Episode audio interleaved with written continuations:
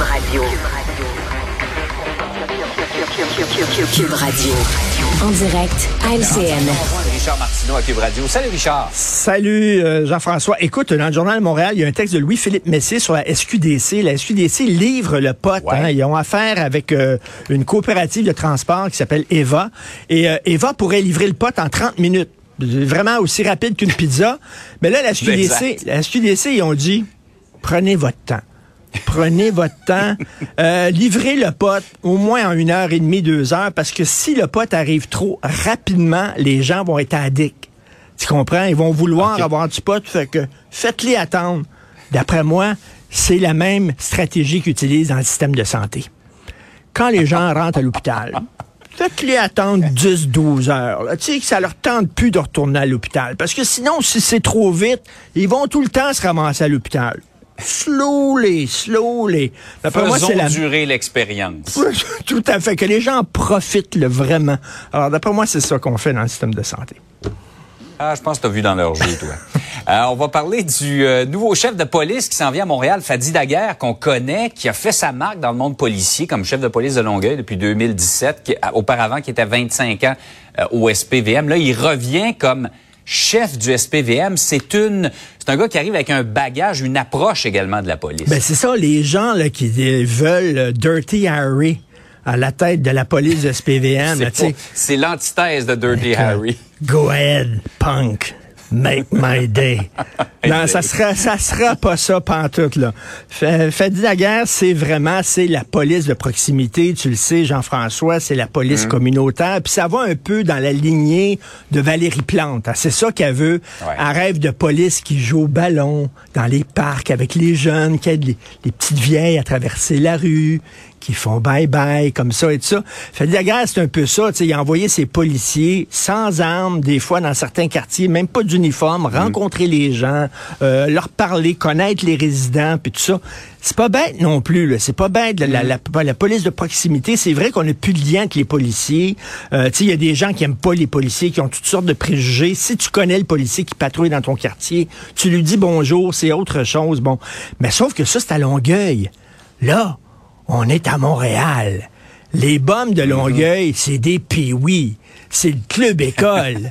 OK, là, là, c'est les pee Montréal, c'est les ligues majeures. c'est les ligues majeures. On a des bandits, nous autres, là, des gangs organisés. Puis je pense pas que donner un petit coup de pied dans un ballon avec eux autres, tu sais, je pense pas de leur dire range ton gun, là.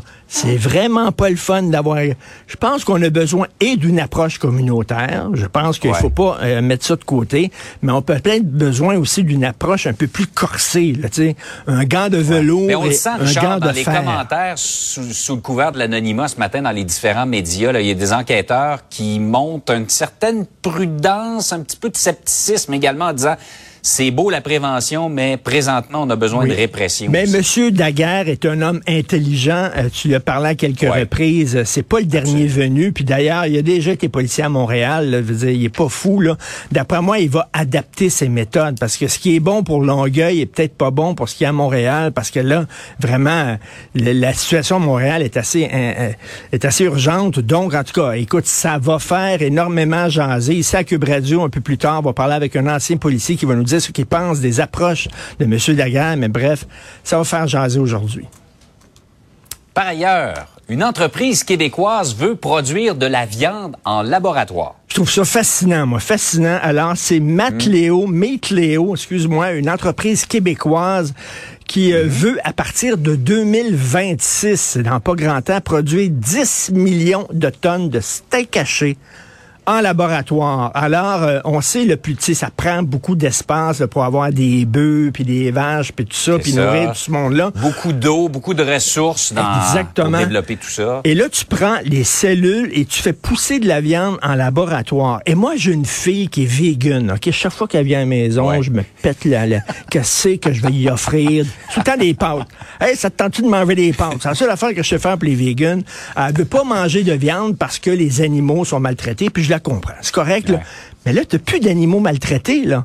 C'est de la vraie viande, de hamburger, qui pousse dans des laboratoires. Tu fais mal à aucun animal. Donc, les végés vont pouvoir manger de la viande. Écoute, les vegans vont pouvoir manger de la viande sans culpabilité. Et attends une minute, toi. Pense à ça un peu, Jean-François. As-tu déjà voulu manger du lion? Savoir à quoi ça ressemble du lion. Tu sais, c'est un, une espèce en voie de disparition. Mais là, on va pouvoir manger du lion, une escalope de gorille, toi. Ça te tente pas, toi? un tartare de gnou. Depuis le temps, je rêve d'en manger. Alors, on va pas. Jusqu'ici, euh, tu m'ouvres pas l'appétit nécessairement. De la viande humaine? Est-ce que ça goûte bon? On pourrait faire pousser ça par laboratoire et c'est tout. Non, non, mais et, on dit que pour l'écologie, c'est l'avenir. Donc, on n'aurait plus besoin d'avoir... Tu sais, je t'avais dit l'autre jour, il y a tellement de monde qu'il va falloir manger des bébites. Habituez-vous à manger des sauterelles. Non on va pouvoir manger du viande faite en laboratoire dans des éprouvettes. C'est super le fun. Moi, je trouve ça très intéressant. J'ai hâte de voir, par exemple, le prix de l'hamburger. Avec de la viande poussée en laboratoire. On va faire le saut un petit peu. Eh ben, ça va coûter quasiment aussi cher qu'une laitue iceberg. Mais on verra, là. Mais bref, donc... il est peut-être pas si loin le jour où dans notre potager, on va faire pousser du bœuf haché. Du bœuf, exactement. Mais moi, j'ai hâte de... Ma, ma première escalope de lion, hmm, j'ai hâte de manger ça. Hey Richard, passe une belle Salut, bonne journée.